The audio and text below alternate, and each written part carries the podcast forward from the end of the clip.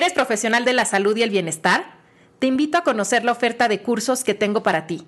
Visita anarismendi.com diagonal profesionales.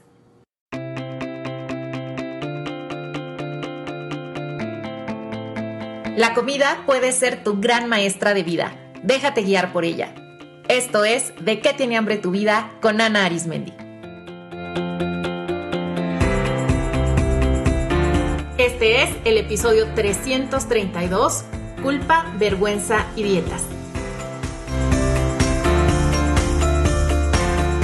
Hola comunidad, qué gusto compartir un episodio más del mejor podcast en español sobre psicología de la alimentación.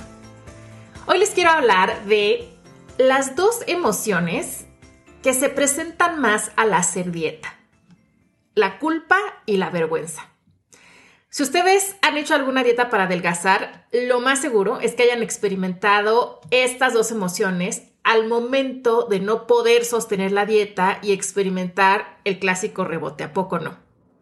Bueno, pues en este episodio vamos a explorar más a detalle qué son la culpa y la vergüenza, cómo se relacionan con el ciclo de las dietas y por supuesto les voy a dar algunas estrategias para gestionarlas mejor. Bueno, pues aunque en muchas ocasiones y sobre todo hablando de alimentación suelen presentarse juntas, culpa y vergüenza no son lo mismo. La culpa es la emoción que surge al realizar una conducta que rompe las reglas, los valores o nuestras expectativas. Su función es ayudarnos a reconocer cuando nos hemos equivocado, cuando hemos hecho daño a otros o a nosotros mismos y corregirlo. Esta es una emoción funcional y básica para la sana convivencia en comunidad y que nos permite tomar responsabilidad de nuestros actos y mejorar. Sin embargo, se vuelve disfuncional cuando parte de reglas irracionales o cuando en vez de llevarnos a la acción de reconocer y reparar, nos quedamos pasivamente rumiando la culpa hasta que nos corroe, ¿Cuántas veces se han quedado piense y piense en lo que hicieron mal, en lo que deberían de haber hecho, en lo que no hicieron? ¿Y a dónde les lleva eso? Pues a ningún lugar, simplemente al sufrimiento. Ahora, por otro lado, la vergüenza es la emoción que surge por la percepción de ser defectuosos, por una percepción interna de que hay algo inherentemente negativo en uno mismo. Fíjense, mientras que la culpa dice hice algo mal, la vergüenza dice yo soy malo. En ese sentido, la vergüenza es mucho más dolorosa porque hace referencia a quienes somos como personas. La culpa habla de nuestra conducta, de nuestro comportamiento, pero la vergüenza de nuestra identidad.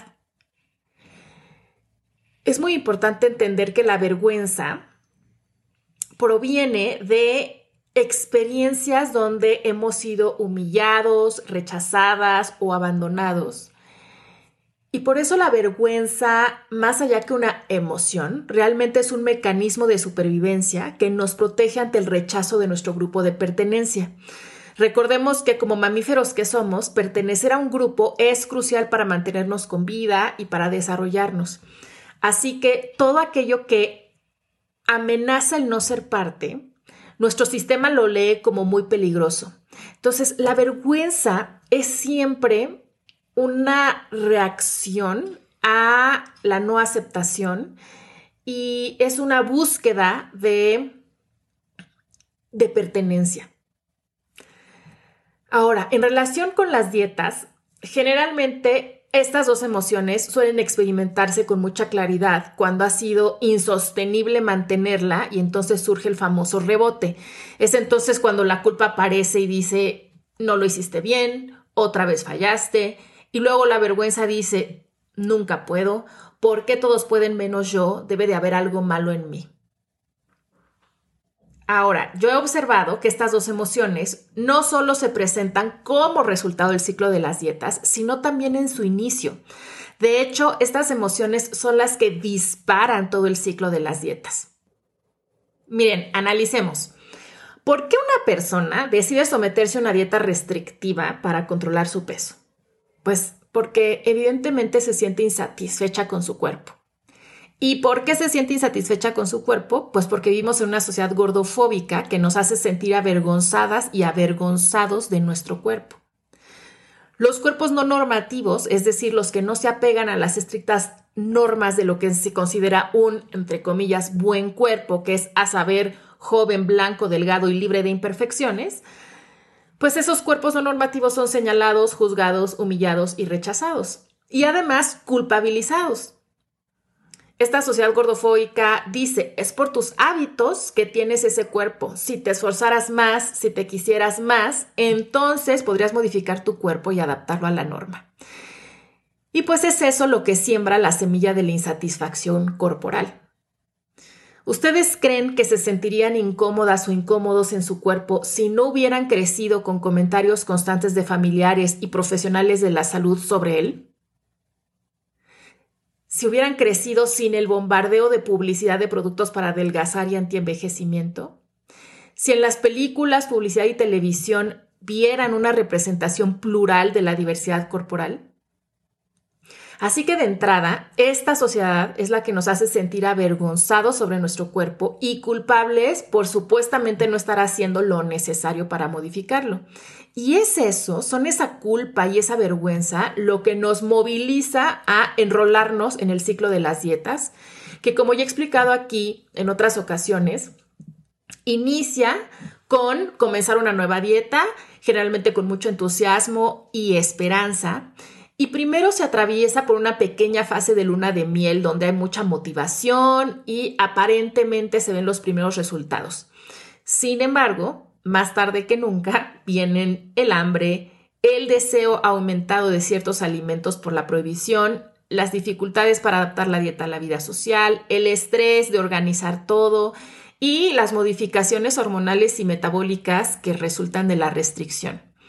Y pues todo eso termina en hacerla insostenible y por lo tanto se regresan a antiguos hábitos o peor, se disparan atracones, ansiedad y entonces se regresa al peso inicial o hay un aumento del mismo.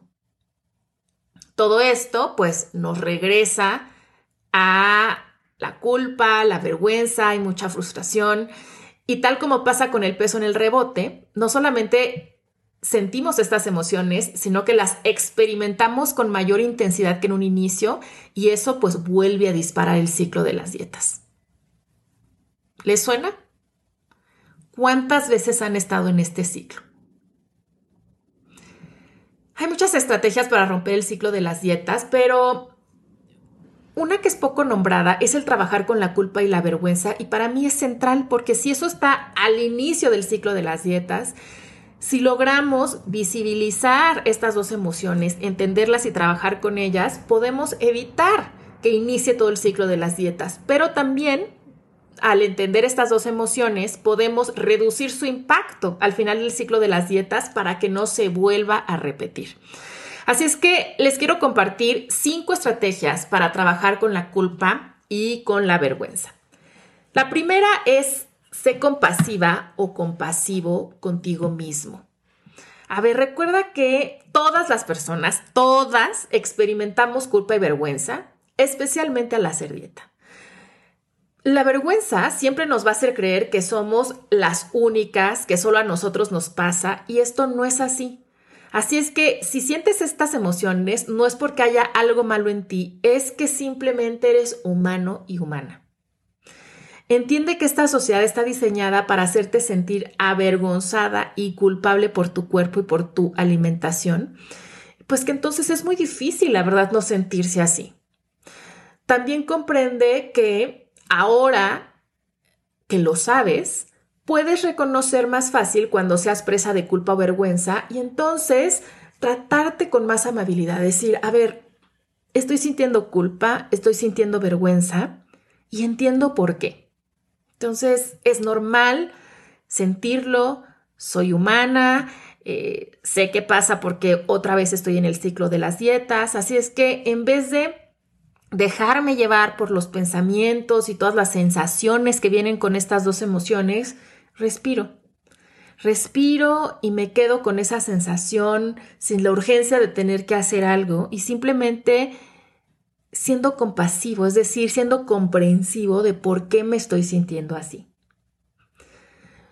Número dos, identifica las creencias que disparan la culpa o la vergüenza y cuestiónalas. A ver, ¿de dónde provienen?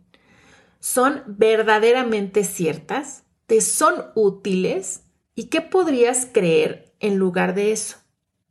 Al inicio les decía que si bien la culpa tiene una función, eh, deja de ser útil cuando es disparada por creencias irracionales. Y en torno a la comida y al cuerpo tenemos un montón de creencias irracionales. Para empezar, esta idea de que todos los cuerpos em, deberían y pueden verse iguales. Entonces, vamos a empezar a cuestionar este tipo de creencias, analizar de dónde vienen, ver qué pasa cuando nos dejamos llevar por esos pensamientos, cuáles son las consecuencias y entonces qué otros pensamientos me podrían ser más útiles para poder estar en paz con la comida y con el cuerpo. 3. Nota cómo sueles reaccionar ante la culpa y la vergüenza y haz exactamente lo opuesto. A ver, pregúntense esto. Cuando sienten culpa, ¿qué es lo que suelen hacer? ¿Cómo reaccionan? o cuando sienten vergüenza, ¿qué es lo que suelen hacer?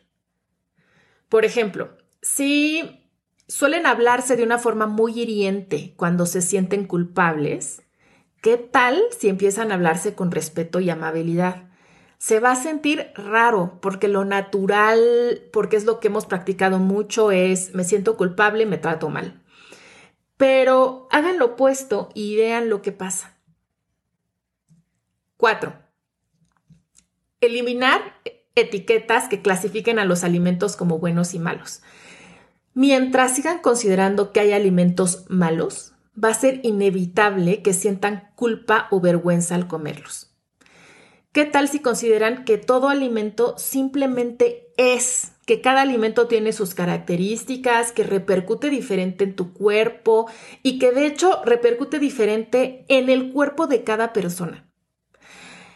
y que los alimentos simplemente tienen su momento y tienen su lugar, pero no hay una cualidad moral de los alimentos, no hay nada que los haga malos o que los haga inherentemente buenos. Y cinco, dense permiso incondicional de comer. Esto es especialmente importante si llevan muchos años en ciclo de dieta, si han experimentado atracones o algún trastorno de la conducta alimentaria, porque recuerden que la restricción siempre lleva a atracón. Así es que la solución para el rebote y para los atracones es soltar las restricciones. Entonces, si todo está permitido, el deseo naturalmente disminuye y por lo tanto hay menos esta urgencia de comer algo porque está prohibido. Entonces, dense el permiso de comer.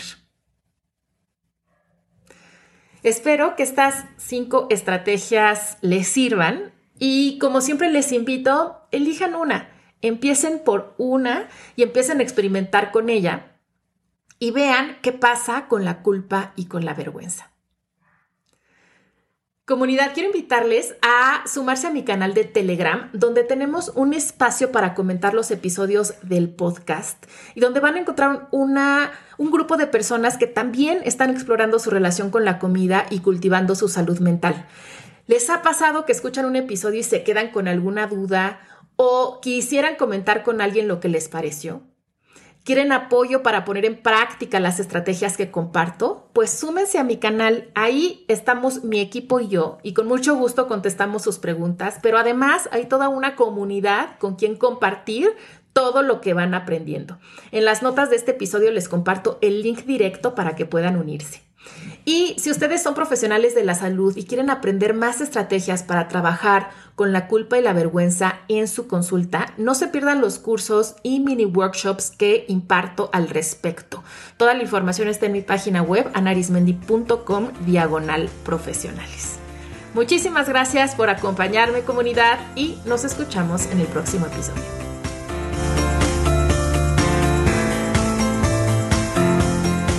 De qué tiene hambre tu vida es más que un podcast. Es una filosofía de vida que te invita a conocerte y diseñar la vida que se te antoja.